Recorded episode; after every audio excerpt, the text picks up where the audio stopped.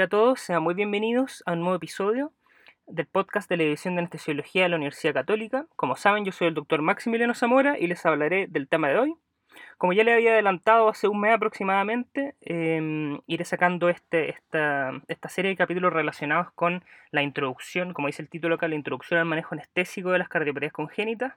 Ya el mes pasado saqué la parte 1, donde hablamos de nomenclatura, hablamos de cosas generales, ¿no es cierto?, eh, que tienen que saber con respecto al manejo de este tipo de pacientes en cirugía general.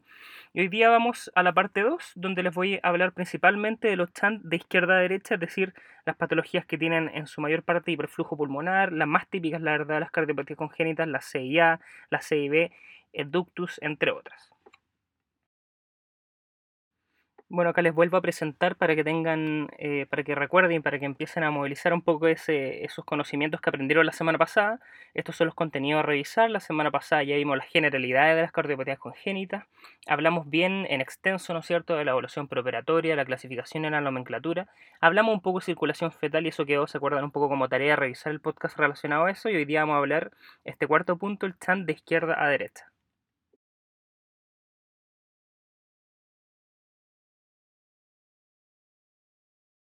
Bueno, primero con respecto a las generalidades de esto que le estaba mencionando el chan de izquierda a derecha, primero hay que saber que son las cardiopatías congénitas lejos más comunes. Como acá sale la patología más común en el total, el 50% del total de las cardiopatías congénitas.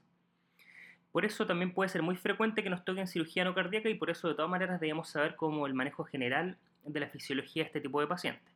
Sabemos que en estos pacientes hay un hiperflujo pulmonar, un aumento del flujo pulmonar, y que inicialmente estos tienen una buena oxigenación y ventilación, pero sabemos que esto puede terminar finalmente en una insuficiencia cardíaca importante, incluso con el tiempo y, el, remodelamiento de los vasos pulmonares, una hipertensión pulmonar, y lo que se le llama finalmente el síndrome de Eisenmenger, donde este chant que era izquierda derecha finalmente termina siendo de derecha a izquierda por aumento eh, de forma importante de la hipertensión pulmonar. La fisiología la verdad es que varía dependiendo si nos, si nos referimos a un chant de izquierda a derecha a nivel auricular o ventricular. Siempre va a ser importante, como sale acá en el tercer punto, el tamaño de la lesión. Pero a nivel auricular hay que acordarse de que en sístole, cuando están abiertas las pulmonares y la órtica la, y la válvula aórtica, las válvulas mitral y tricuspida están cerradas. Por lo que la resistencia vascular sistémica y resistencia vascular pulmonar no influye en este paso a nivel auricular y por eso que el mayor determinante de este nivel, como sale muy bien acá, es el compliance ventricular. Esto será finalmente lo que va a depender por sobre todo el tamaño del chant. Y a nivel ventricular sí es muy importante el tema de la resistencia vascular pulmonar y la resistencia vascular sistémica que finalmente va a determinar la diferencia entre este flujo sistémico y pulmonar, que es lo que llamamos muchas veces QPQS. En este esquema muy bueno se grafica lo que le estaba comentando anteriormente. Miren, acá arriba sale están de izquierda a derecha, ¿no es cierto? A nivel atrial, como le mencionaba.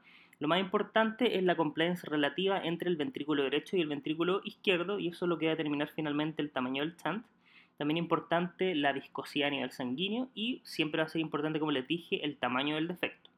Por otro lado, a nivel ventricular o de las grandes arterias, esto la verdad es que es similar entre estos dos, siempre va a ser, como les mencioné, importante el tamaño del defecto, pero sobre todo acá nos va a importar el radio entre la resistencia vascular pulmonar y la resistencia vascular sistémica y eso va a ser finalmente lo que va a determinar el QPQS.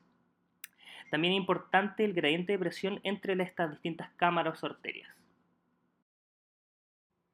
Siguiendo con la fisiología en relación a estas lesiones de chante izquierda a derecha, eh, sabemos que hay una sobrecarga, como sale ahí en la diapositiva, de volumen en el sistema cardiovascular dependiendo del nivel del chant lo más clásico a nivel de las grandes arterias es que hay una sobrecarga del sistema izquierdo y también hay disminución de la presión diastólica y eventual isquemia.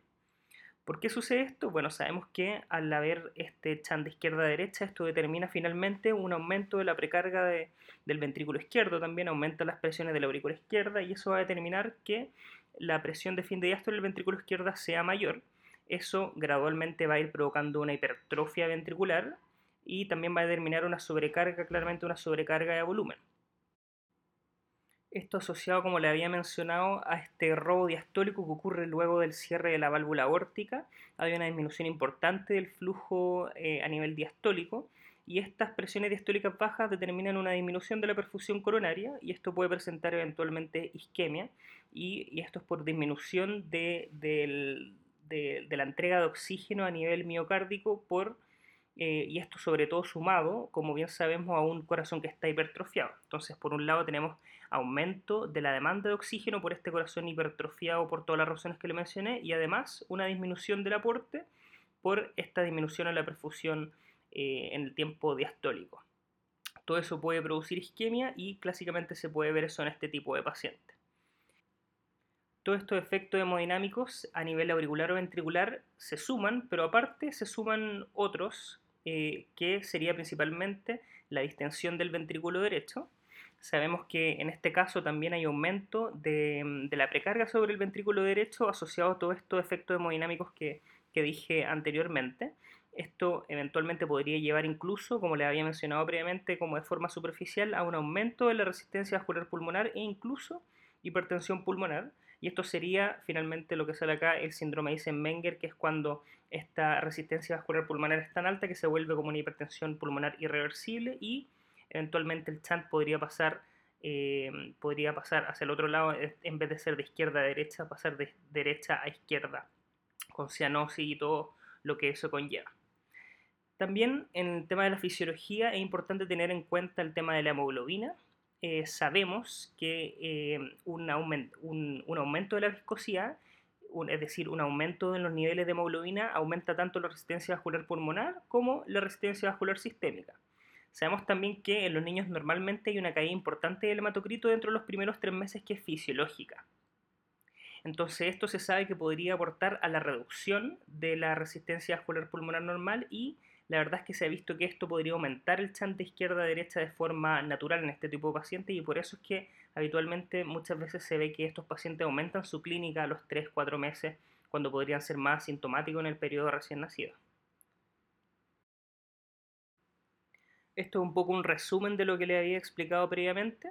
Vemos acá en esta imagen que también es bien esquemática, por eso me gusta harto y se las puse acá que a nivel em, de los chants que son a nivel atrial o ventricular, sabemos que hay un aumento, como les dije, esto es lo que lo diferenciaba del lado de las grandes arterias, es importante tener esto en consideración, hay un aumento del llenado del ventrículo derecho, eso finalmente puede provocar una falla del ventrículo derecho, como sale ahí en rosado, también determina una hipertrofia del ventrículo derecho, puede determinar que las presiones incluso del ventrículo derecho sean mayores a las del ventrículo izquierdo, y puede haber esta reversión del chant que habíamos hablado que era de izquierda a derecha, puede ser finalmente de derecha a izquierda, y esto es lo que se conoce como el síndrome de Eisenmenger.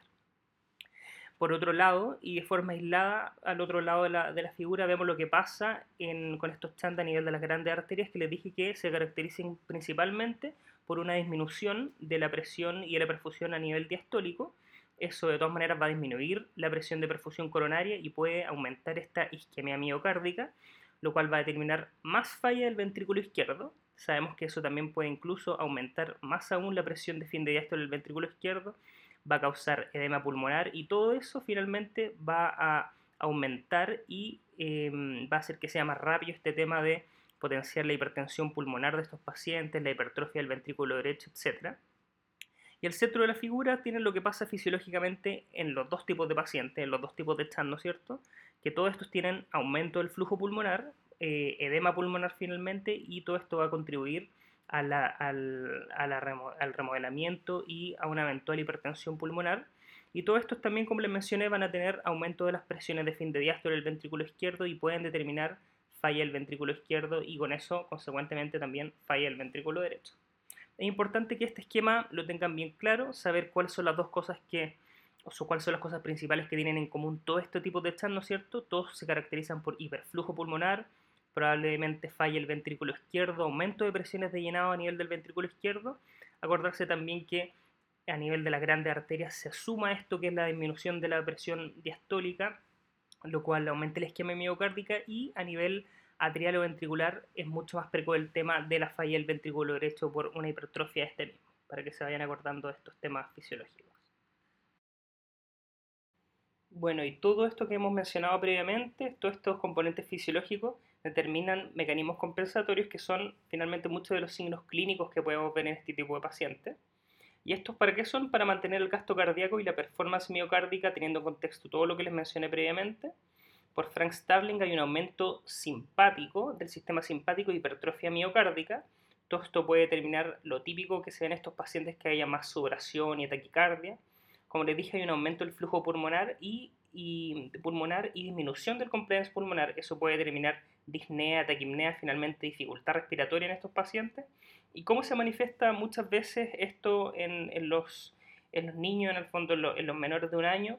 Muchas veces es difícil eh, tener en cuenta estos signos clínicos, pero lo que sí vamos a ver sí o sí en estos pacientes va a ser falla del crecimiento, principalmente porque tienen mucha dificultad para alimentarse estos pacientes, y eso va a determinar una falla en el crecimiento en el primer año de vida, y eso es lo que clásicamente vemos eh, en estos pacientes que van previo a una cirugía. Bueno, y antes de ingresar al manejo anestésico específico de cada una de estas lesiones, la verdad es que les voy a hablar de las lecciones más, más importantes, el ductus, la CIA, la CIB, y les voy a ir eh, diciendo el manejo específico anestésico de cada una de estas para que tengan en consideración, sobre todo como les dije en el primer podcast, para cirugía no cardíaca principalmente. Eh, igual les, quería mencionar y les quería mostrar esta diapositiva que es como un resumen eh, para que vayan estando atentos en qué hacer en cada una de estas situaciones, un recordatorio de qué es lo que hay que hacer en general. Primero saber, y este punto, el primer punto, la verdad es que es súper, súper relevante, es que el manejo debe ser siempre individualizado Acuérdense que no hay una lesión que sea exactamente igual a otra y finalmente la condición clínica del paciente va a ser lo que va a determinar todo esto, ¿no es cierto? Hay pacientes que están más graves, hay pacientes que están más descompensados y claramente uno tiene que tener más cuidado con este tipo de pacientes y por eso que lo recuerdo siempre que el manejo en todas las cardiopatías congénitas debe ser individualizado. Otro punto general para todas estas patologías es que puede ser relevante el tema de la premedicación. Como les dije, muchas veces estos pacientes vienen eh, podrían venir con mucha ansiedad preoperatoria y eso claramente no le aporta mucho en el perioperatorio. Muchas veces se pueden premedicar previo pabellón y podría ser de todas maneras em, algo que podría aportar en el manejo. Y para que tengan desde un comienzo bien claro, el, punto más importante del manejo anestésico para la mayor parte de estas patologías es el balance entre la resistencia vascular sistémica y la resistencia vascular pulmonar ¿Y cómo se puede hacer eso? Más rato les voy a mostrar una diapositiva en que vamos a ver como cada punto específico y cómo podemos alterar esto de forma más, más detallada. Pero en general recuerden que estos pacientes debemos minimizar la FIO2. Cuando hay menos FIO2 hay una mayor vasoconstricción pulmonar. Sabemos que los niños sobre todo son eh, más propensos a, esto, a estos cambios de la vasculatura pulmonar como los vimos en otros podcasts previos, ¿no es cierto? Minimizar la FIO2 para disminuir este flujo, eh, hiperflujo pulmonar evitar la hiperventilación, es decir, en general queremos tener unos CO2 entre 40 y 50 milímetros de mercurio para disminuir este hiperflujo, como le había mencionado.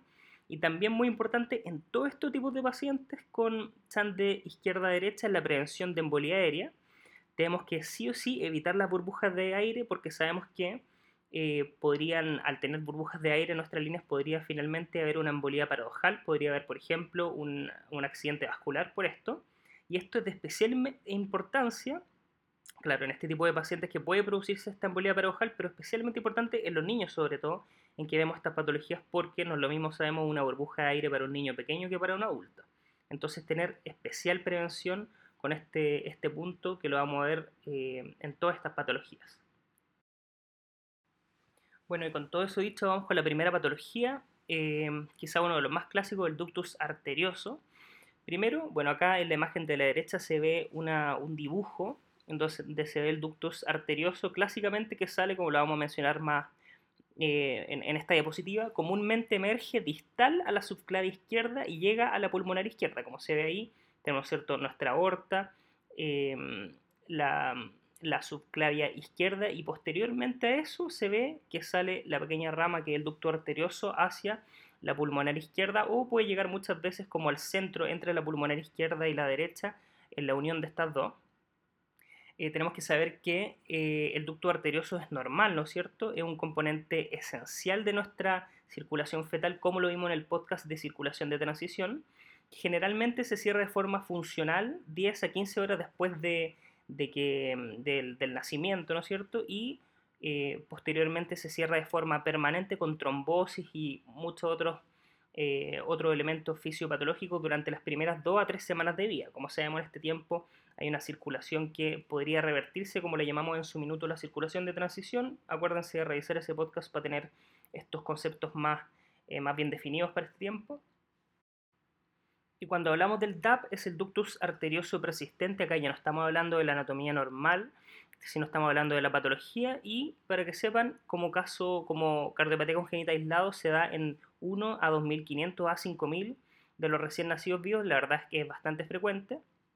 Se puede presentar, como les dije, en caso aislado, pero también se puede presentar en conjunto con otras cardiopatías congénitas, en donde este punto es muy importante porque puede ser necesario para la fuente de flujo pulmonar, por ejemplo, en un ventrículo único, en, un caso típico, por ejemplo, es una, eh, un paciente que tenga hipoplasia del ventrículo izquierdo, en donde la presencia del ductus es necesaria para poder tener algo de flujo pulmonar. En estos casos muchas veces se usan prostaglandinas para mantener el ductus abierto y para poder mantener este flujo pulmonar o si no el paciente eh, terminaría, por ejemplo, siendo totalmente cianótico. Entonces, como les dije, se puede ver en forma aislada o como parte de, la suma de otras de alteraciones que pueden tener otras cardiopatías congénitas, incluso siendo a veces necesario para la sobrevivencia del recién nacido. Es una patología típicamente de pretérmino, muy común en este tipo de pacientes, y la verdad es que lo más común es que sea asintomático. No, no como se cree habitualmente con gran repercusión hemodinámica, lo más común es que sea asintomático en estos pacientes pretérminos. Bueno, y en el ducto arterioso persistente claramente nos estamos refiriendo a estos chants que yo les mencionaba que eran a nivel de las grandes arterias, ¿no es cierto? Con, con eso, esa nos referimos principalmente al ductus. Y sabemos que el chant depende principalmente de la relación entre la resistencia vascular sistémica y la resistencia vascular pulmonar. Acá no hay aurículas ni ventrículos que puedan, que, que sea importante su compliance, ¿no es cierto? Que habíamos visto que eso era importante a nivel auricular.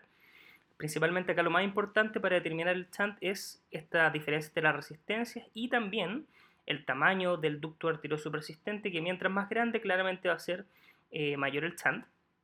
Sabemos que cuando hay ductos grandes, estos pacientes clásicamente tienen taquimnea, dificultad respiratoria, aumento de las infecciones respiratorias y también dificultad para el crecimiento. El flujo a este nivel, cuando los ductos son muy grandes, podría ser bidireccional incluso, no solamente izquierda a derecha. Sabemos que generalmente, como le había mencionado la parte de fisiología, acá hay una sobrecarga de volumen del ventrículo izquierdo. Importante saber que si es que hay hipertrofia del ventrículo derecho, eso generalmente es por hipertensión pulmonar sobreagregada. No es como tan clásico verlo eh, en, todo este tipo de pacientes. Y también le había mencionado comúnmente hay una presión diastólica que es baja por este robo diastólico y eso puede determinar una disminución en la perfusión coronaria, por lo tanto es muy importante en este tipo de pacientes. Y bueno, ¿qué hacer con respecto al manejo anestésico de estos pacientes? Primero, para tener una, adecuada medición de la presión arterial, si es que vamos a querer medición de la presión eh, segundo a segundo con una línea arterial, debemos saber que generalmente tiene que ser preductal. Esto recuerden que hablamos de una línea arterial radial derecha. Como saben, el ductus, como sale también en la imagen acá, generalmente sale luego de la subclavia izquierda. Entonces tenemos seguridad de que las extremidades inferiores son poductales y la que sí o sí es eh, preductal es la derecha, generalmente eh, la mano izquierda también, pero nos aseguramos con una línea arterial radial derecha. Otro punto básico del manejo anestésico es hacer el balance entre el QPQS, es decir, balancear la resistencia vascular sistémica y pulmonar para poder disminuir este hiperflujo pulmonar. Tenemos que tener monitorización de saturación pre Habitual, esto para tener mayor eh, entendimiento esto, claridad, recuerden ver este, ese podcast de eh, circulación de transición, pero a modo resumen, para que se acuerden, em, la diferencia entre la saturación pre y postductal no puede hablar, por ejemplo, de un aumento de resistencia vascular pulmonar. Ahora, en este caso, los pacientes que tienen ductus aislados, sabemos que estos saturan bien, es decir, saturan 100%, generalmente tienen eh, hiperflujo pulmonar, de hecho, como sabemos, pero si es que tenemos una, monitorización pre y postductal y, por ejemplo, nos baja la saturación postductal, eso nos puede, eh, nos puede hablar de un aumento de la resistencia vascular pulmonar por cualquier motivo y que finalmente el chant está siendo no de izquierda a derecha, sino que hay un componente de derecha a izquierda importante. Y también lo otro importante es siempre tener bien ojo acá con la perfusión diastólica. Como les dije, la perfusión diastólica puede estar disminuida por este robo diastólico Clásicamente, en cirugía en que se manipula el ductus podemos ver un aumento drástico de la presión diastólica y por eso, y eso nos puede llamar la atención y clásicamente es porque hay una, un, se liga el ductus, que puede ser de forma advertida o inadvertida, entonces tenemos que tener esto bien consciente, por ejemplo, para avisar al cirujano que hay un aumento importante de la presión diastólica, cuando, su, cuando la idea de él no era, por ejemplo, ligar el ductus, esto nos puede llamar la atención y finalmente darnos un signo de alerta de que esto está pasando. Solo unas pequeñas palabras en relación a la prostaglandina, prostaglandina E2. Estas sabemos que se usan, como ya les mencioné, para mantener el ductus abierto. Es inhibido por aspirina e indometacina, entonces claramente ya sabemos que la indometacina puede ser uno de los comúnmente uno de los tratamientos que se usan para cerrar el ductus. Le aprovecho de decir de forma bien rápida que hay muchas formas de manejar el ductus. Se puede tratar, tratar de cerrar en forma médica con indometacina, por ejemplo. Hay cierres percutáneos y quirúrgicos, pero la verdad es que el tipo de, mm, de manejo que se le hace para un ductus que está sintomático va a depender de la edad del paciente, de las comorbilidades, etc. Generalmente se hacen muchos cierres percutáneos, pero a veces no se puede y se tiene que hacer cirugía abierta. Bueno, y como les decía, em, para, para, el otro sentido, ¿cierto? Para mantenerlo abierto, por ejemplo, en estas cardiopatías congénitas que les dije que eran ductus dependientes, se usa prostaglandina. Eh, cuando hay prostaglandina presente, este está abierto y como sabemos, ¿no es cierto?, hay disminución de las prostaglandinas al nacer y por eso finalmente hay un cierre funcional en las primeras horas del ductus. Cuando hay indicación de estas prostaglandinas, por ejemplo, como ya le había mencionado, en una transposición de grandes arterias donde son ductus dependientes, cardiopatías congénitas cianóticas con flujo pulmonar disminuido, hipoplasia del ventrículo izquierdo, etc., y hay que conocer también que tiene, puede tener efecto adverso la prostaglandina, principalmente apnea, y es por eso que cuando estos pacientes ingresan, ingresan con infusión de prostaglandina, se mantienen en ventilación mecánica invasiva de forma preventiva. Puede haber una pequeña hipertermia transitoria y también hipotensión al uso de las prostaglandinas. Otra patología que clásicamente también es un chant de izquierda a derecha con hiperflujo pulmonar es esta, la ventana ortopulmonar, y la verdad es que voy a hablar solo esta diapositiva, dos, dos palabras con respecto a esto, porque la verdad es que lo más importante que tienen que saber de esto es que es súper, súper infrecuente la ventana ortopulmonar. En gran porcentaje se asocia a otras cardiopatías congénitas, y la verdad es que el manejo y repercusión depende del tamaño de la lesión. Como podemos ver en la imagen, es claramente como se describe en su nombre, hay una comunicación o una ventana entre la aorta y la pulmonar y finalmente, como sabemos que eh, la resistencia vascular pulmonar tiende a ser menor, hay un chant eh, de izquierda a derecha. Finalmente la fisiología acá es lo mismo que en los ductus, es, una comunicación a nivel de las grandes arterias, también hay disminución de la perfusión a nivel diastólico, puede haber compromiso de la función miocárdica por esto mismo. Entonces tiene que saber que la fisiología es similar al ductus, pero usualmente es mucho más severo, es más severo y más infrecuente. Hablamos de restrictivo versus no restrictivo cuando, por el, según el tamaño de esta lesión, y siempre pensar, por lo mismo que les mencioné, si es que, les toca un paciente con esta patología, que al ser más severo, siempre pensar que con frecuencia estos pacientes desarrollan hipertensión pulmonar de forma mucho más precoz. Entonces, solamente para tener un poco de alerta, si vienen, esta es una patología infrecuente, si les toca saber que tiene una fisiología similar al ductus, pero generalmente es mucho más grave y pueden desarrollar hipertensión pulmonar de forma mucho más frecuente. Bueno, y ahora vamos con algo mucho más frecuente que es la comunicación interauricular. Bueno, a modo de generalidades sabemos que estas representan el 10% de las cardiopatías congénitas, es decir, son bastante frecuentes. Hay de varios tipos, pero la que con mayor frecuencia vamos a ver es la tipo secundum, que serían un 80% de todas las comunicaciones interauriculares. Puede aparecer de forma aislada o también podría ser incluso una parte fundamental y permitir la mezcla en algunas cardiopatías congénitas que la requieren para la sobrevivencia.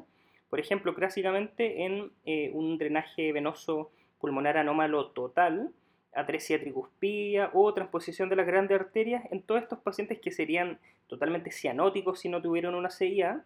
Una CIA es fundamental para que exista algo de mezcla a nivel auricular y para que no sean 100% cianóticos, en el fondo, para que puedan vivir. Y en muchos de estos casos, incluso cuando no tienen una CIA o tienen una CIA muy pequeña, se les puede hacer un aumento de la CIA o, eh, o finalmente una ruptura del septum de forma paliativa y esto muchas veces puede ser un procedimiento que se hace de forma urgente para disminuir la hipoxemia en este tipo de pacientes, que sería la septostomía atrial, el Ratsking. Muchas veces lo pueden haber escuchado para que, para que sepan. Entonces, puede ser como caso aislado o también ser parte de, de alguna de las cosas que deben tener estas cardiopatías congénitas para su sobrevivencia. Tiene una historia natural que la verdad es que es bastante clásica. Generalmente estos pacientes son totalmente asintomáticos y si es que no se corrigen, a los 30, 40 años podrían empezar recién con síntomas por ejemplo, insuficiencia cardíaca o eventualmente con hipertensión pulmonar, si es que no se corrigen y la CIA finalmente era importante, podrían determinar esto hipertensión pulmonar, remodelación a nivel de la vasculatura pulmonar, incluso también eh, una reversión del chant como el síndrome de Eisenmenger. Clásicamente estos pacientes también se presentan muchas veces, si bien son asintomáticos, se podrían presentar con alguna clase de embolía paradojal, por ejemplo, con un accidente vascular. Y generalmente cuando se van a operar y tienen indicación quirúrgica, estos pacientes se operan entre los 3 y 5 años, pero se sabe también que hay un cierre espontáneo de la, de CIA tipo secundum, que son las más frecuentes, en 87% del año. Es decir, muchas veces estas se cierran solas, por eso que se van controlando año a año, viendo que haya generalmente una resolución espontánea y si es que no, se terminan operando. También hay muchas que eh, se les puede realizar tratamiento endovascular, pero la verdad es que no a todas. Bueno, se sabe que el tratamiento eh, endovascular la verdad es que es bastante, bastante seguro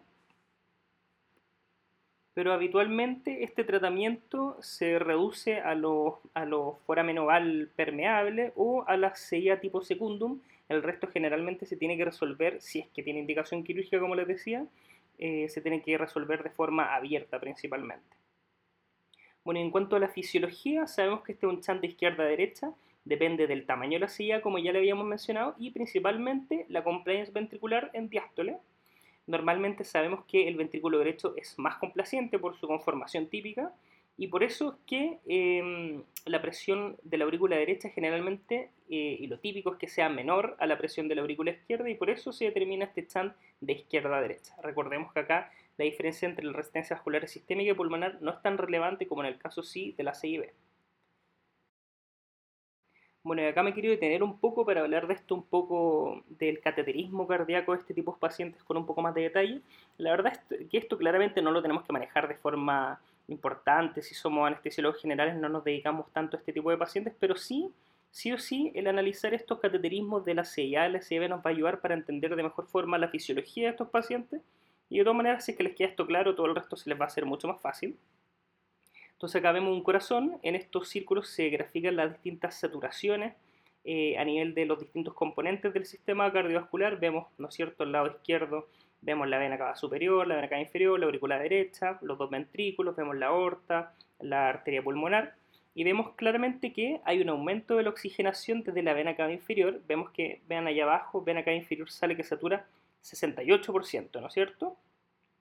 pero posteriormente vemos que en la aurícula derecha hay una saturación del 84%. Vemos que la, eh, hay un aumento importante de esta saturación. ¿Y por qué es esto? Esto indica que hay chante izquierda a derecha, es decir, que hay hiperflujo pulmonar y sobre todo a nivel auricular. Voy a detallar un poco esto para que les quede bien claro. Entonces vemos que, como les dije, de la vena cava inferior viene sangre desaturada, como siempre y el hecho de que aumente el nivel de la aurícula derecha, eso es lo que nos determina, y gracias a este cateterismo podemos entender y podemos determinar que sí o sí el chant es a nivel de la aurícula, porque vemos que viene la sangre saturada y a nivel de la aurícula hay este aumento de la oximetría hasta 84%. Entonces acá decimos claramente tiene que haber alguna comunicación a nivel auricular que determine un paso de sangre de la aurícula izquierda a derecha, que la sangre de la aurícula izquierda está más oxigenada, sabemos, ¿no es cierto? Y eso va a aumentar la oxigenación en la aurícula derecha porque no hay ningún otro flujo que llegue acá, ¿no es cierto? Como no hay ningún otro flujo que llegue, sabemos que tiene que ser de la aurícula izquierda lo que determina este aumento en la oximetría, es decir, hay un chante izquierda-derecha, y sabemos gracias a este cateterismo que sí o sí es por una comunicación a nivel de la aurícula. Toda esta información nos da. También la otra información relevante que nos da es que como podemos ver las presiones del ventrículo derecho y la, y la eh, arteria pulmonar, típicamente están solamente levemente aumentadas a pesar del hiperflujo pulmonar y esto va a ser bien diferente cuando veamos la CIB, ¿no es cierto? Va a estar aumentada porque hay mayor flujo, pero como es una comunicación a nivel de las aurículas que son más pequeñas, clásicamente las presiones no están tan tan aumentadas y, lo principal que se ve es este cambio en la oximetría, como le había dicho. ¿Y para qué nos sirven todos estos datos del cateterismo? Principalmente para calcular esto que se conoce como el QPQS. Muchas veces se nos puede preguntar también esto en alguna prueba, por ejemplo, donde nos estén preguntando más específicamente con respecto a estas cardiopatías. Entonces es importante saberlo, sobre todo para fines académicos y si se van a dedicar también al manejo de estas cardiopatías congénitas. Primero para eso tenemos que saber cómo calcular el flujo sanguíneo pulmonar, como se ve ahí arriba. El QP, ¿no es cierto?, es igual a la VO2 y esta es la, eh, la fórmula general dividido por la saturación en las venas pulmonares menos la saturación en la arteria pulmonar y eso siempre se multiplica, acuérdense, por la hemoglobina por 1,36 por 10. A diferencia del flujo sanguíneo sistémico, que es el QS, que es el VO2, ¿no es cierto? Ese es el, em, el consumo de oxígeno, ¿no es cierto?, que debe ser dado para poder realizar esta fórmula. Y sería dividido por la saturación a nivel de la aorta menos la saturación de em, la vena cava superior y también multiplicado por la hemoglobina por 1.36 por 10. Y cuando unimos estas dos fórmulas nos queda el QPQS, que finalmente esta es la fórmula que se tiene que saber. Sería la saturación de la aorta menos saturación de la vena cava superior partido por la saturación de las venas pulmonares menos la saturación de la arteria pulmonar. Y finalmente eso nos va a dar un número. Si es que el número es mayor a 2, el caso, estos casos que estamos viendo, por ejemplo, sería un chant de izquierda a derecha con hiperflujo pulmonar. Y si el QPQS es menor a 1, es decir, es menor el flujo pulmonar que el sistémico, hay un chant de derecha a izquierda, finalmente eh, con cianosis, que eso es lo que vamos a ver en el siguiente podcast. Bueno, y ahora vamos a tomar todo lo que hemos aprendido. Vemos que, nuevamente vemos la misma imagen, vemos que hay un salto entre la saturación de la vena cava super, de la vena cava, ¿no es cierto?, a la aurícula derecha, claramente de la vena cava inferior a la aurícula derecha, y esa misma llega al ventrículo derecho y luego a la arteria pulmonar, con 84%, es decir, luego de eso ya no hay más chant, ¿no es cierto? Lo normal, como le había mencionado, es que no haya salto o sea muy bajo, es decir, que la saturación de las venas sea la misma que la arteria pulmonar, pero aquí vemos que hay un salto y cuando lo llevamos a la fórmula, vemos que efectivamente es por hiperflujo pulmonar, ¿no es cierto? Entonces pongamos ahí en la fórmula saturación de la aorta, 99, saturación de la vena cava superior, que sería em, la, perdón, la saturación venosa central, ¿no es cierto? Que sería 66, lo dividimos por la saturación de las venas pulmonares, que es 99, menos 84, que sería la saturación que vemos acá en la arteria pulmonar. Cuando hacemos esa división nos queda que el QPQS es igual a 2.2, es decir, hay un izquierda a derecha con hiperflujo pulmonar. Ahora, ojo, para saber que, como le había mencionado previamente, que es una CIA, necesitamos saber a qué nivel es el salto tener más información con un eco, por ejemplo, o con estos cateterismos que les estoy mostrando, para saber y poder diferenciar lo que no es una CIB. Con esto solamente, con, esto, con estos cálculos, si nos dan estos números, podemos determinar que hay un QPQS aumentado, es decir, hay hiperflujo pulmonar, y, pero para saber efectivamente que es una CIA, como le había dicho, necesitamos saber a qué nivel es este salto en la oximetría. Bueno, y ahora vamos con los distintos eh, tipos anatómicos de la CIA. Como le había dicho, la más frecuente con que se van a encontrar es la que vemos en la figura a la derecha, ¿no es cierto?, el centro, la tipo ostium secundum, que son el 70% de los casos, eh, que, como le había dicho, generalmente son las que se podrían eh, cerrar en algunos casos con dispositivos con tratamiento endovascular transcatéter. También están las tipo primum, eh, que serían las que principalmente se asocian al canal auriculoventricular parcial y muchas veces asociado a esto pueden tener un cleft mitral, por lo tanto hay que buscarlo muchas veces eh, dirigidamente en el ecocardiograma. Está también la seguida tipo sinovenoso, que eh, son las que están asociadas a la vena cava superior e inferior y generalmente la más frecuente es la asociada a la vena cava superior, como se ve ahí en la figura. Estas muchas veces se asocian también a drenaje mm, pulmonar anómalo parcial. También está el foramen ovar permeable y por último está la CIA tipo seno coronario que muchas veces se asocian a vena cava superior izquierda persistente. Bueno, como le había dicho, este es un chante izquierda-derecha de la comunicación interauricular. En diástole, como sabemos, cuando hay contracción auricular y las válvulas auriculoventriculares están abiertas, es que se produce este chant hay una sobrecarga volumen de la aurícula derecha, el, ventrículo derecho y luego, posteriormente, insuficiencia cardíaca. Ya le había mencionado, pero en forma particular, el manejo anestésico de estas puede ser importante la premedicación. Le había dicho que em, puede ser importante en todas estas, em, en todas estas cirugías, pero eh, probablemente como estos son pacientes que habitualmente llegan menos graves, la premedicación muchas veces puede ser bastante beneficiosa en estos pacientes en general se puede hacer una inducción habitual, una inducción inhalatoria, y en estas cirugías que usualmente son, por ejemplo, cuando se va a corregir una silla que es pequeña, pueden ser cortas, incluso se pueden pensar en un fast track, es decir, en una extubación precoz de este tipo de pacientes, incluso cuando van a cirugía cardíaca. Como les decía, normalmente tienen buena función ventricular, por lo tanto el manejo eh, hemodinámico es como un de un paciente habitual, es un manejo habitual, ¿no es cierto? Siempre hay que tener pendiente y tener bien claro el tema que ya le había mencionado de evitar embolía aérea. Y como le había mencionado, la hipertensión pulmonar la verdad es que es bastante raro y se desarrolla solamente en la tercera, cuarta década, de la vida cuando estas cardiopatías congénitas no se han corregido en la infancia. Y esto asociado a insuficiencia cardíaca mucho más posterior. También pueden tener arritmias auriculares, pero esto es principalmente niños mayores no reparados y la verdad es que es bastante poco frecuente también. Bueno, y ahora vamos a hablar de la comunicación interventricular. Primero, en las generalidades, tenemos que saber que es la cardiopatía congénita más común, ya lo habíamos mencionado. En 50% de los pacientes con cardiopatía congénita y 20% de forma aislada, es la más común, acuérdense de ese dato muy importante puede estar asociado a distintos trastornos genéticos, pero la mayoría y sobre el 95% de los pacientes no va a tener defecto cromosomal. Eh, eh, hay mucha, hay, con, cierta frecuencia se pueden incluir, por ejemplo, la trisomía 13, 18, 21 y también el síndrome de Bacter, con, que se asocia a la CIB, pero como les decía, lo más típico es que no tengan ningún defecto cromosomal asociado y sean eh, únicamente una CIB, por ejemplo, no con, otro, no con una alteración genética eh, asociada. La historia natural de este tipo de pacientes principalmente se va a definir si es que la CIB es no restrictiva, después les voy a hablar de eso, pero si es que es no restrictiva, es decir, el flujo es bien importante izquierda-derecha, estos pacientes pueden desarrollar insuficiencia cardíaca a los 3 meses de edad, por esto que le había mencionado, que es la disminución eh, natural, normal de la resistencia vascular pulmonar a esta edad. Entonces eh, se produce insuficiencia cardíaca a esta edad.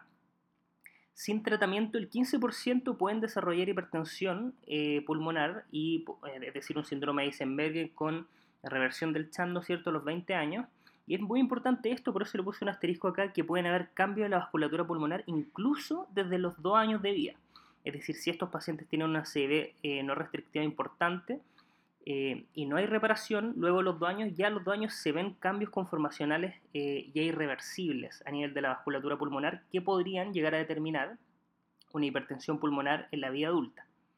También es importante saber que puede haber cierre espontáneo, sobre todo las perimembranosas pequeñas o musculares, hasta en un 50%, por eso es que se va evaluando principalmente las que son más pequeñas para un eventual cierre espontáneo, pero las que son más importantes, los tres meses de edad tienen repercusión hemodinámica y tienen pacientes, estos pacientes, por ejemplo, insuficiencia cardíaca, uso de medicamentos, sí o sí se tienen que reparar antes del año de vida. Y aquí en esta imagen, para que lo sepan la verdad a modo general, se ven los tipos de CIB.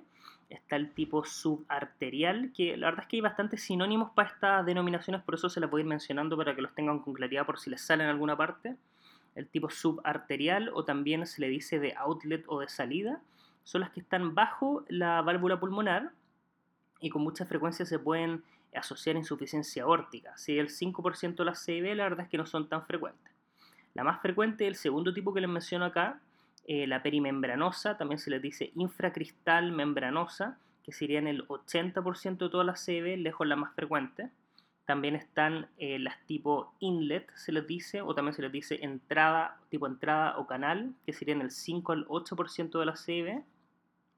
Y por último, las tipo muscular, que serían el 2 al 7% de la CB, que tienen eh, la clara caracterización que pueden ser múltiples y bien pequeñas a nivel del septum muscular. Bueno, y acá nos vamos al cateterismo para poder ver lo mismo que vimos en relación, ¿no cierto?, a la CIA vemos, ¿no es cierto?, tenemos la saturación eh, de la escava de la vena cava superior, inferior, ¿no es cierto?, que es alrededor de 66%, y vemos en este caso, diferente a la CIA, ¿no es cierto?, que a nivel de la aurícula también hay una saturación baja de 66%, a nivel de la aurícula derecha me refiero. Pero acá el salto oximétrico es desde la aurícula derecha hasta el ventrículo derecho. Fíjense cómo en el ventrículo derecho la saturación sube a 86%. ¿Qué nos dice eso? Que hay un chan de izquierda a derecha, ¿no es cierto? Que es decir, que está pasando sangre más oxigenada a nivel derecho del corazón. Y en este caso, a diferencia de la CIA, y gracias a este cateterismo, vemos que tiene que ser a nivel ventricular porque desde la aurícula al ventrículo es cuando aumenta la saturación.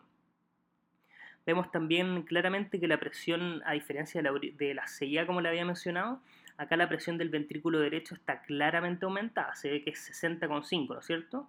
A diferencia de lo que vimos con la CIA, aquí sí el flujo es mucho más importante y eso determina claramente un aumento de las presiones del ventrículo derecho y también un aumento de las presiones a nivel de la arteria pulmonar. Eso es una diferencia importante que tienen que notar.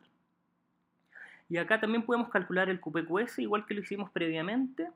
Vemos la saturación de la aorta, ¿no es cierto? 99 menos 66 de la vena cava superior, partido por 99 que sería de las pulmonares menos el 86 que sería de la arteria pulmonar, ¿no es cierto? Y nos da un QPQS de 2.5. ¿Qué significa eso? Hay un chan de izquierda a derecha, es decir, con hiperflujo pulmonar, ¿no es cierto? 2.5 veces más el, el, flujo pulmonar y sabemos por este cateterismo que, como les decía, es a nivel del ventrículo por el salto oximétrico de aurícula a ventrículo derecho. Bueno, y esto ya se lo había mencionado de forma general, pero le hice este esquema para que les quedara bien, bien claro. Y es que cuando hablamos de la comunicación interventricular y en todas las que hemos visto principalmente, pero en esta de forma bien importante, la fisiopatología tiene una gran variedad dependiendo principalmente del nivel o el tamaño del chant al cual nos estamos presentando. Entonces vemos al lado izquierdo, ¿no es cierto?, que hay defectos pequeños, lo que le llamamos CIV restrictiva, y acá está un poco la definición de qué es lo que es una CIV restrictiva sería eh, las que tienen un importante gradiente de presión sistólica entre los ventrículos, es decir, hay una diferencia y eso nos indica que probablemente em, no hay un flujo libre, ¿no es cierto?, a través de la CIB, por eso es restrictiva. En este caso el chan de izquierda a derecha es pequeño, la presión del ventrículo derecho puede ser normal y el ventrículo tiene un trabajo normal. Cuando tenemos comunicaciones interventriculares intermedias, es decir, que nos referimos, por ejemplo, que tienen un diámetro menor o igual al 50% del orificio órtico, hay una diferencia de presión pixostólica mayor o igual a 20 milímetros de mercurio entre, ventrículos. Y hay chant de izquierda derecha moderado con sobrecarga de volumen en la aurícula izquierda y ventrícula izquierda. Y por último, cuando hablamos de CIVs grandes, CIVs no restrictivas, son esas grandes que son finalmente el agujero similar al orificio órtico. La presión sistémica está en ambos ventrículos, es decir, no hay gradiente de presión entre estos dos hay sobrecarga de volumen del ventrículo derecho importante, hay hipertensión pulmonar, como le mostraba en la imagen anterior, y comúnmente tienen un pequeño chant de, incluso de derecha a izquierda. Y en estos casos, en las CIB grandes no restrictivas, es que el flujo de, a través de la CIB está regulado principalmente, como es tan grande el orificio, por la diferencia entre las resistencias vasculares sistémicas y resistencias vasculares pulmonares y eso finalmente va a ser lo que va a determinar el QPQS. Estas son las cosas que tenemos que alterar para poder disminuir el hiperflujo pulmonar. Y a largo plazo también sabemos que estas grandes CB no restrictivas pueden producir hipertensión pulmonar, Eisenberg, que sería la reversión del chant como ya le había mencionado. Bueno, y con respecto a la fisiología, sabemos que es un chant de izquierda a derecha, pero eminentemente en sístolo, ¿no es cierto? Cuando los ventrículos se están contrayendo, hay una sobrecarga de volumen de ambos ventrículos. Hay que recordar que en la CIA era predominantemente en el lado derecho, acá están en los dos porque es una sobrecarga de volumen tan importante que compromete generalmente el ventrículo izquierdo también. Como les decía, hay cambios de la vasculatura pulmonar incluso antes del año se sabe que CIEs grandes no restrictivas eh, se operan a los 6 meses de edad, como le había mencionado. Y es importante tener en cuenta también que muchos de estos pacientes que presentan además síndrome de Down tienen con mayor frecuencia hipertensión pulmonar. En relación a la, definición de restrictivo versus no restrictivo, ya les mencioné en las diapositivas previas, pero generalmente cuando hablamos de una CIE que no restrictiva, es que generalmente no hay un gradiente de presión entre los dos componentes, las dos cámaras ventriculares y muchas veces puede estar asociado, como le mencioné, en algunos tipos de CIB a insuficiencia órtica. ¿Cuál es el manejo anestésico? Primero tenemos que hacer todo para una posible prevención del cambio del chant. ¿A qué me refiero con cambio del chant? Es que hay diversas situaciones fisiopatológicas en que puede haber una reversión del chant, incluso estos pacientes pueden presentar cianosis. Pasa de ser un chant de izquierda a derecha a derecha a izquierda. ¿Cuándo puede ocurrir esto? Por ejemplo, en los neonatos, los pacientes que tienen, ¿no es cierto?, sabemos está la vasculatura pulmonar muy reactiva, como lo mencionamos en el podcast de circulación de transición, eh, los pacientes con, em, que tienen hipertensión pulmonar persistente del recién nacido, o en algunas situaciones anestésicas, por ejemplo, eh, puede haber una reversión del chant, por ejemplo, si los pacientes presentan dolor muy importante, Em, cualquier causa, eh, hipoxemia por ejemplo, hipercapnia importante que determine un aumento de la resistencia vascular pulmonar, en estos pacientes podría haber una reversión del chant, incluso cianosis. ¿ya? Entonces es importante y lo vamos a ver específicamente cuando delineemos y, y, digamos hagamos como un punteo de todas las bases del manejo anestésico de estos pacientes. Tenemos que hacer todo para evitar estos posibles cambios o reversiones del chant. Y en general lo que tenemos que hacer es balancear el QPQS, como lo vamos a mencionar eh, eh, posteriormente. También acá puse bloqueo cardíaco, pero eso es principalmente algo que puede ocurrir posteriormente a la cirugía correctiva de la comunicación interventricular, no necesariamente en los pacientes que la tengan nomás. Entonces eso es más un poco para cirugía cardíaca, no para cirugía general. Bueno, ¿y qué hacer en cada uno de estos casos? Si tenemos un paciente con una CB grande, con insuficiencia cardíaca que se nos presenta una cirugía general, en estos pacientes siempre va a ser más seguro una inducción endovenosa tenemos que mantener el QPQS, entonces para hacer eso tenemos que evitar la FIDO al 100% y la hiperventilación, ¿no es cierto?, para no disminuir la perfusión sistémica.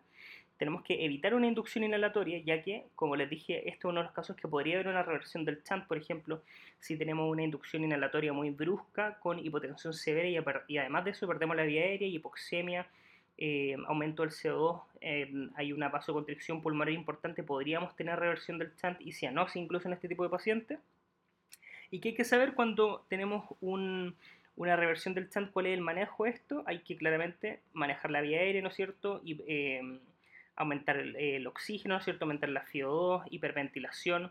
Incluso acá sería importante la fenilefrina, que es un vasoconstrictor sistémico, ¿no es cierto? Descontinuar algunos fármacos depresores. Y eso es lo que habría que hacer para la, reversión del chant. Importante, esto vayan fijándose ya, que este es el mismo manejo general que nosotros realizamos en las cardiopatías congénitas cianóticas, por ejemplo la tetralogía Fallot. Eso lo vamos a ver en el otro capítulo, pero acá ya se van dando cuenta que la verdad es que si bien son, eh, se manejan de forma distintas, cuando la fisiología se empieza a aparecer, por ejemplo, cuando estos pacientes hacen una reversión del chant y pasan de ser de un chant de izquierda a derecha, pasan a ser de derecha a izquierda, el manejo la verdad es bastante similar. Entonces recuerden, acá lo que hay que hacer en este tipo de paciente, inducción endovenosa, mantener el QPQS, es decir, evitar todas las cosas que aumenten mucho el hiperflujo pulmonar, evitar la, la, eh, evitar la hiperventilación en este caso, evitar las FIO2 muy aumentadas, ¿no es cierto? Pero cuando hay una reversión del chant hay que hacer todo lo contrario, ¿no es cierto? Buen manejo de la vía aérea, hiperventilación, FIO2 alta, etc. Para que les quede bien claro. Y en el caso si tenemos un paciente que se somete a cualquier cirugía, resonancia, lo que sea, con una CB pequeña sin estos componentes de insuficiencia cardíaca, Eventualmente, igual que en la CIA, uno podría realizar de forma bastante segura una inducción inhalatoria, eh, ya que se sabe que en estos pacientes es posible y la verdad es que no hay tanta diferencia farmacocinética en, en, una inducción inhalatoria en este tipo de pacientes, o podría ser endovenosa, que siempre va a ser, si es que el paciente tiene una vía venosa, lo más seguro. A modo general qué es lo que se hace con la reparación quirúrgica de estos pacientes, hay que saber que muchos pueden realizarse cierre espontáneo, ¿no es cierto? El 30 al 40%, por ejemplo, de las musculares pequeñas se pueden cerrar solas, pero esto es principalmente en el primer año de vida y es muy difícil que esto ocurra en CVs, por ejemplo, de entrada inlet o la infundibular. Y en los niños que esto no se produce hay que hacer una cirugía, que serían principalmente los niños con insuficiencia cardíaca, dificultad para crecer, lo que les mencionaba, no respondedores al manejo médico inicial. Estos generalmente tienen chant grandes con QPQS mayor a 2 y em, tiende a ser electiva en mayores de 2 años. Esto solo para que tengan una noción general que cuando nos, esto es más para cirugía cardíaca, la verdad es que cuáles son los problemas eh, operatorios de la reparación. Si es que no complican, generalmente estos pacientes requieren mínimo soporte inotrópico, se pueden extubar de forma precoz, pero sí pueden presentar arritmias tempranas, por ejemplo, taquicardia supraventricular y de la unión. Y también, como le había mencionado previamente, pueden presentar bloqueo de completo, que generalmente se resuelve uno o dos días después de la cirugía, pero si se mantiene luego siete días, eventualmente podría ser necesario un marcapaso. Y a largo plazo, ¿qué complicaciones pueden tener estas reparaciones? Y es importante que lo vean por ejemplo, si es que les toca un niño que ya haya tenido una CB reparada, por ejemplo, para cualquier tipo de cirugía, pueden igual, como les dije, tener hipertensión pulmonar, sobre todo si son reparaciones luego de los dos años, como les dije, ahí hay alteración de la vasculatura pulmonar de forma permanente. Pueden tener bloqueo de completo, menos del 2% la verdad, pero puede ser también. Pueden tener disfunción ventricular, sobre todo los que se hicieron una reparación tardía. Y pueden tener también estenosis subaórtica por el tema de la reparación. Ahora vamos con la última parte de estas patologías. Les voy a hablar un poco y bien en general, la verdad, del canal aurículo ventricular, el canal AB. Acá se puede ver en la imagen, ¿no es cierto? Se sabe que esto, bueno, a modo general, el 7% de las cardiopatías congénitas, la verdad es que es mucho menos frecuente, el 0.2, eh, un 0.2 en mil recién nacidos vivos. La verdad es que un cuarto de ellas se asocia a otras cardiopatías congénitas y con mucha frecuencia se asocia al síndrome de Down. Y esto en 20% de los pacientes con canal AB tienen síndrome de Down. Estos se pueden separar y puede ser un canal AB parcial, transicional o completo. Solo para que tengan una noción general de esto, el que se ve en la figura a la derecha es un canal AB tipo parcial, que generalmente es una CIA osteum primum más un cleft mitral, que determina insuficiencia mitral y estos pacientes generalmente no tienen CIB. Ahora, por otro lado, en la figura de la derecha tenemos lo que se le dice un canal AB transicional, estos pacientes también tienen una CIA tipo osteum premium, pero habitualmente tienen esto asociado a una CIB que habitualmente es restrictiva. También tienen cleft mitral. Y por último, en las imágenes de la derecha vemos lo que se le dice el, canal AB completo, que tienen una CIA tipo osteum primum. Además tienen asociado a esto una CIB no restrictiva bajo la válvula B, que es una válvula AB común, y hay tres tipos que son los tres que les muestro acá, no es necesario que lo sepan en detalle, pero se les reconoce como los tipos son los Rastelli A, B y C en ese mismo orden. El A, el superior, el lejos, el más común, el B es mucho más raro y, menos frecuente, ¿no es cierto?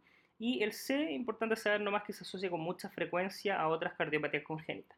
También muchas veces pueden ver descrito en algún eco, por ejemplo, que se habla de canal B balanceado versus no balanceado. Cuando nos referimos a balanceado significa el balance entre las dos cavidades ventriculares el canal AB balanceado tiene un ventrículo izquierdo y un ventrículo derecho que tienen cavidades de relativo, eh, de relativo tamaño similar, es cuando uno habla de no balanceado, es que cuando claramente se ha privilegiado el crecimiento mucho más importante de un ventrículo sobre otro. Incluso algunos de estos canal AB no balanceados pueden eh, terminar manejándose como ventrículo único. Bueno, ¿y cuál es la fisiología de estos pacientes? La verdad es que va a depender de qué tipo es, pero es bastante similar a todo lo que ya hemos visto, la verdad. Cuando hablamos de un canal AB parcial, se maneja, la verdad, su fisiología es parecida a una CIA. Quizás eh, la reparación más temprana, si la insuficiencia mitral determina un mayor chan de izquierda a derecha. Al nivel del canal AB transicional, la verdad es que su fisiología es parecida al parcial.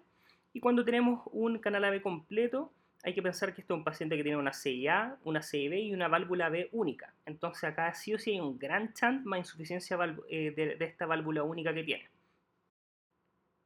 La reparación habitualmente suele ser en la infancia para evitar la hipertensión pulmonar. Hay que sospecharla si es que estos pacientes se presentan, por ejemplo, con cianosis, ya que la saturación debería ser alta, como sabemos tienen hiperflujo pulmonar. Y también en las no balanceadas pueden determinarse un manejo como ventrículo único, como le había mencionado. ¿Cuál es el manejo anestésico que debemos tener? Si la parcial, la verdad es que el chant depende del tamaño del defecto y el compliance ventricular se maneja igual como una CIA. Más chant, eh, eso sí hay si es que hay insuficiencia por sobrecarga del volumen atrial. La verdad es que el canal AB transicional se maneja de forma similar al parcial y el completo se tiene que manejar como una CIA más una CIB. Entonces se agrega la importancia de manejar acá, sabemos, como la CIB, la resistencia vascular pulmonar y la resistencia vascular sistémica. Siempre hay que evaluar que el paciente tenga hipertensión pulmonar, hay que mantener una poscarga disminuida, aumentar la frecuencia cardíaca para minimizar la regurgitación que también pueden presentar estos pacientes y acá puede ser bien importante. Estos pacientes también pueden presentar bloqueos cardíacos, por ejemplo, si ya hicieron la reparación o algunos de forma, eh, de forma inicial. Bueno, y esto solo para mencionar, no voy a entrar en detalle, esto claramente ya tiene que ver más con cirugía cardíaca, pero la verdad es que hay otras cardiopatías congénitas que también están en, esta, en estas categorías de stand de izquierda a derecha. Por ejemplo, la doble salida de ventrículo derecho se podría encontrar acá, el tronco arterioso, el drenaje venoso pulmonar anómalo total o parcial, podrían también estar mencionadas si es que buscan en la literatura en esta categoría.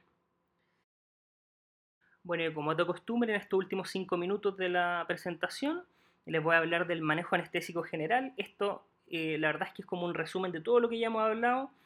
Ya entonces vimos cuáles son las principales patologías del stand de izquierda a derecha, ¿no es cierto? Les dije su fisiología general de todas, ¿no es cierto? Y, la fisiología particular de cada una.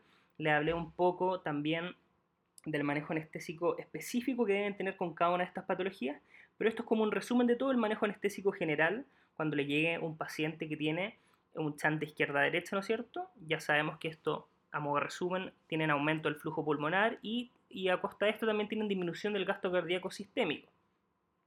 Entonces, ¿cuáles son nuestras preocupaciones generales que tenemos que tener claras después de ya haber visto este extenso podcast, ¿no es cierto? Nuestras preocupaciones primero es que estos son pacientes que pueden tener hipertensión pulmonar, como les dije, de forma precoz. Puede haber reversión del chant, les dije, si bien lo más típico es que sean pacientes que estén saturando bien, hiperflujo pulmonar, ¿no es cierto? Hay distintas situaciones fisiopatológicas que pueden determinar una reversión del chant, ya sea de forma aguda en pabellón, por ejemplo, o con, el tiempo, ¿no es cierto?, con esta remodelación de la vasculatura, por ejemplo, los pacientes que tienen un síndrome de Eisenmenger. También otra eh, preocupación especial que debemos tener, ya se lo he mencionado eh, con bastante frecuencia, es el tema de la embolía paradojal. ¿Y cuál va a ser el manejo general anestésico de nuestros pacientes? Como les dije, lo principal es balancear el QPQS, o sea, hacer todo lo que tengamos a nuestro poder para disminuir el flujo pulmonar, mejorar el flujo sistémico y aumentar y evitar los aumentos de la resistencia vascular sistémica. ¿Cómo vamos a hacer eso? Eh, por ejemplo, en la disminución del flujo pulmonar, esto lo podemos hacer aumentando la resistencia vascular pulmonar. Esto lo hacemos manejando con FIO2 lo más baja posible, 21%, CO2 límite normal, 40-45, normal alto, ¿no es cierto? 40-45 en los pacientes que estén ventilados mantenerlos con PIP altos para aumentar la presión media y así aumentar la presión intratorácica para dificultar el paso por el pulmón. También sirve tenerlos con un hematocrito alto. Eh, lo que hace mal, ¿no es cierto?, es que estos pacientes se hiperventilen o se manejen con CO2 bajo, ya que se va a producir eh, finalmente vasodilatación pulmonar y así va a haber aumento del chant. ¿Cómo podemos mejorar el flujo sistémico? Esto principalmente lo que debemos hacer es a, punta de inótropos, ¿no es cierto? Los inótropos son muy importantes en este tipo de pacientes y debemos sí o sí evitar el aumento de la resistencia vascular sistémica, es decir, no usar vasoconstrictores ya que aumenta mucho la resistencia vascular sistémica y el chanta a nivel pulmonar. Y se debe tratar de manejar todos los eventos que aumentan la resistencia vascular sistémica, por ejemplo, el dolor, la agitación, tener un buen nivel anestésico, etc. Bueno, y como todos ustedes saben, ¿no es cierto? Yo soy un convencido de que la repetición es el fundamento del aprendizaje. Vamos una vez más a resumir todas estas cosas que tenemos que hacer para balancear la resistencia vascular pulmonar y la resistencia vascular sistémica, es decir, poder manejar el QPQS. Esto, como les dije, un cuadro resumen de las cosas que ya saben, pero lo vamos a repetir sí o sí hasta que se acuerden, hasta que le entre 100% esto. Tenemos las cosas que aumentan la resistencia vascular pulmonar, ¿no es cierto? Es decir, en este cuadro la hipoxia, la hipercapnia, la acidosis, las presiones de vía aérea elevadas, los vasoconstrictores, la hipotermia, la policitemia. Tenemos cosas que disminuyen la resistencia vascular pulmonar y en ese caso sería la FIO2 alta, bajar la CO2, ¿no es cierto?, la hiperventilación, la alcalosis, vasodilatadores, opioides, por ejemplo, tenemos una anestesia bien profunda, anemia, óxido nítrico. Y por otro lado, lado, en la resistencia vascular sistémica tenemos las cosas que la aumentan, que son el bajo gasto cardíaco, una anestesia superficial, la fenilefrina, el estrés, la hipotermia, acidosis, policitemia, aumento de la viscosidad. Y las cosas que disminuyen la resistencia sistémica, tener una buena anestesia profunda con halogenados, vasodilatadores y en general la anemia. ¿Y cuál debe ser la base del manejo de estos pacientes? Como ya le he mencionado mucho, privilegiar las cosas que disminuyan la resistencia vascular sistémica y aumenten la resistencia vascular pulmonar, sobre todo cuando queremos balancear QPQS. Entonces, ¿cómo aumentamos la resistencia vascular pulmonar? Teniendo una FIO2 baja, eh, teniendo más hipercapnia, es decir, CO entre 40 y 45, normal alto, presión de vía aérea un poco más elevada, eh, y cómo privilegiamos una disminución de la resistencia vascular sistémica teniendo una buena anestesia profunda, es decir, el paciente sin dolor, importante la función de los opioides, una anestesia profunda con halogenados, como bien dice acá, el uso de vasodilatadores, inótropos, etc. Y esto nuevamente acá resumido y escrito, ¿qué hacemos para mejorar el flujo sistémico? Es decir, evitar los aumentos de la resistencia vascular sistémica. Esto es para la disminución del CHAN, ¿no es cierto? Disminución de la resistencia vascular sistémica, como lo hacemos con halogenados. Buen manejo del dolor, tenemos que usar opioides de forma importante Evitar vasoconstrictores como la fenilefrina en el caso de que queramos disminuir el chan de izquierda a derecha. Acuérdense que es distinto cuando queremos hacer una reversión del, cuando el paciente tiene una reversión del chant y presenta cianosis, es distinto el manejo. Esto es el manejo para evitar el chant de izquierda a derecha, por ejemplo, cuando queremos alterar el QPQS. En este caso hay que evitar los vasoconstrictores, como le decía, y el uso de inótropos se privilegia acá. Por ejemplo, la efedrina podría ser buena en estos casos, algún otro inótropo como la epinefrina, etc. ¿Y qué hacemos para disminuir el flujo pulmonar? Es decir, el aumento de la resistencia vascular pulmonar, menor FIO2 posible, CO2 límite superior normal, PIP, mantener estos pacientes y tener un hematocrito alto. Y bueno, seguiremos con todos los temas que nos quedan pendientes de cardiopatías congénitas en el siguiente capítulo, el capítulo número 3. Bueno, y eso es todo por hoy. Como siempre me salió un poco más largo de lo que esperaba mm, el podcast del día de hoy, pero como le he dicho, yo le estoy hablando de estos temas de cardiopatía congénita y como le dije en el primer capítulo, le estoy hablando de una forma un poco más específica, muchas veces tocando el tema de la cirugía cardíaca. Pero como les dije, con lo que ustedes sí tienen que quedar lo más importante es el manejo para anestesia general, qué pasa, qué hacer con estos pacientes si nos llega reparado o no a una cirugía general, a una resonancia, etc. Y para eso, con lo que se tiene que quedar es el manejo anestésico, principalmente las primeras diapositivas, la última de esta presentación, el manejo anestésico general, qué hacer con este tipo de pacientes, entender la fisiología y con eso van a poder ir entendiendo y resolver las mayores dudas de estos pacientes y finalmente poder manejarlos de manera satisfactoria. Esperen, em, el próximo mes voy a subir la tercera parte de cardiopatías congénitas que voy a hablarles principalmente de las cardiopatías cianóticas, principalmente todo esto ejemplificado con la tetralogía de Fallot y iré sacando nuevos eh, episodios también entre medio. Nuevamente, muchas gracias por escucharme. Em, les pido por favor que comenten el podcast en iTunes, como siempre, en, nuestras, en las distintas páginas sociales relacionadas eh, al podcast, el Instagram, el Facebook del podcast de la edición de anestesiología UC. Como siempre les pido por favor que me manden ideas para nuevo episodio a mi mail, maxamoraelo.gmail.com o mszamora.uc.cl. Como ustedes saben, yo siempre contesto rápido. Cualquier duda que tengan también, mucha gente me pregunta dudas de X cosas de anestesia, yo siempre se las respondo eh, de forma, trato de hacerlo lo más oportuno posible a través de esos canales o a través de, mail. Eh, lo más rápido que puedo y siempre eh, con muy buena disposición y yo muy muy feliz siempre que me escriban sus comentarios, su idea para nuevos podcasts. La verdad es que yo se lo agradezco mucho a toda la gente que me escribe siempre. Bueno, y eso sería todo por hoy. Como saben, yo soy el doctor Maximiliano Zamora, creador de estos podcasts y el que le habló el día de hoy. Muchas gracias siempre por escucharme y que tengan una muy muy buena semana.